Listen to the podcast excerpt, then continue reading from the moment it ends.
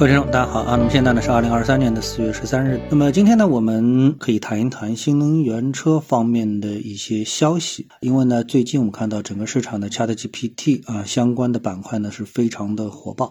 即使在今天是市场有所回落，但是呢也没有明显出现做头的啊，或者说是卖出的一个信号。可以说市场并不知道这一波行情啊它的这个顶部在哪里。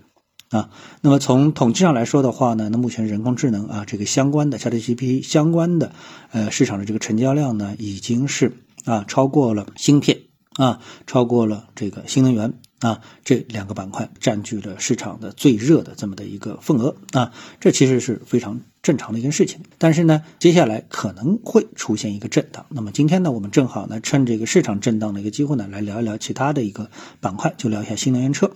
呃，为什么聊这个板块呢？我们看到啊，这近日啊，其实很多投资者可能注意到这一点，特别是上海的投资者注意到这一点，就是自媒体啊发帖称，明年年中呢，上海的绿牌和蓝牌啊要合并了啊，后续呢不再新发绿牌，还有模有样的这个提到呢，相关政策呢有六个月的过渡期，这个绿牌的用户呢补交牌照的费用就可以转化成蓝牌。那么这个呢，有网友就质疑啊，这是新能源汽车销售人员的一波炒作啊，就是促进啊推动消费者啊尽快的买进新能源车啊，就是错过了这个。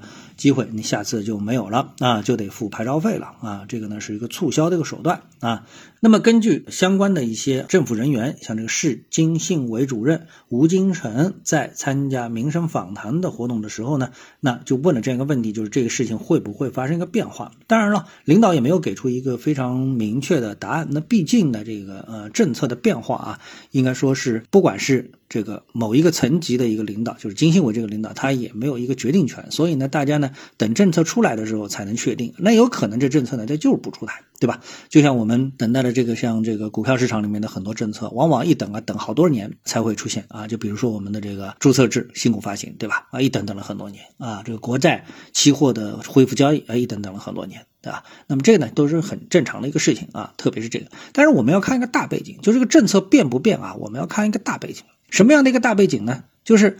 我们其实呢不能否认啊，也必须得承认。对于我们来说，我们为什么要发展新能源车？那难道我们的中石油、中石化？这个卖卖汽油不好嘛？对不对啊？让他们去卖卖汽油，这个挣点这个钱不好吗？为什么不让他们挣这个钱啊？或者让他们减少挣这个钱？我们要大力的去发展新能源车。我们中国一下子在短短的几年当中就出现了十几个新能源车的一个品牌。那特别是像上海，原来呢这个十万块钱的一个车牌啊，突然之间说，哎，你买这个新能源车就不用这个牌照了。那背后真的是让利给购车人吗？啊，购车者吗？当然不是。啊，因为呢是一个整个的一个啊外围形势相逼，难道真的是因为啊这个碳排放吗？当然也不是啊，是什么呢？就是因为我们啊这个中国呢，它是一个缺少这个石油的一个国家，那我们是一个石油的进口国。那么现在整个的一个世界啊，在这个能源方面，虽然说因为新能源的大力的一个发展，石油的价格呢出现了明确的回落，那但是呢，由于整个世界形势啊，包括地缘政治啊，它的一个复杂性，那么呃，你能够得到石油的这些，就是说这个。渠道其实都存在着非常大的一个变数，所以呢，中国呢要依赖于传统能源的话呢，那么在各方面啊，不仅是在自己的经济，那么在政治上面也会受制于人。所以呢，这个呢才是中国啊大力发展新能源车的这么的一个初衷。这个跟原油或者说是汽油车是不是会受到更大的负面的影响啊，其实是没有关系啊，因为这是一个更高的战略层面的这样的一个问题。那比如说。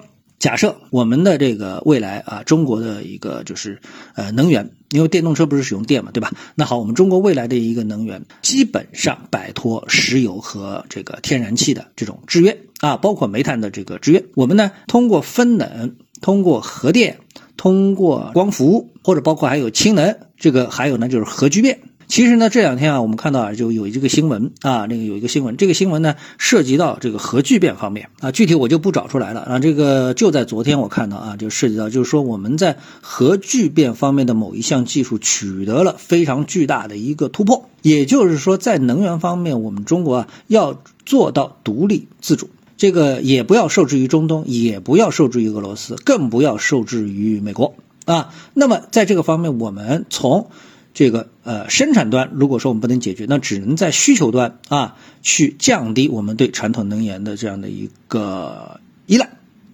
那这个呢，我觉得就是一个能源政策方面的一个基本的一个国策啊。这个上海是不是堵车？然后上海的牌照费是不是少收了啊？这这这个这些其实都必须得让步于啊中国整体的一个能源政策啊。宏观的一个能源政策，所以从这点出发的话呢，我觉得呢，呃，作为普通的这个消费者啊，大不必在这个事情上呢多费脑筋啊，或者说你费一点脑筋也没关系，就是没有到这个呃原则性的这个这个问题上面啊。更何况呢，除了牌照的这个成本之外呢，我们知道新能源车啊，它还有其他的这些很多的优点啊，是可以覆盖我们说这个传统的汽柴油车的啊，比如说，哎，你的这个用车成本是不是更低？等等之类的，对不对啊？所以呢，这些方面啊，我觉得呢，购车者呢也是同样要全盘进行一个考虑啊。因为一则网上的这个传言就开始进入到啊新的这个冲动消费啊，我觉得呢，这个呢，呃，大可不必如此紧张啊。好，谢谢各位收听，我们今天呢就谈一下这样的一个话题。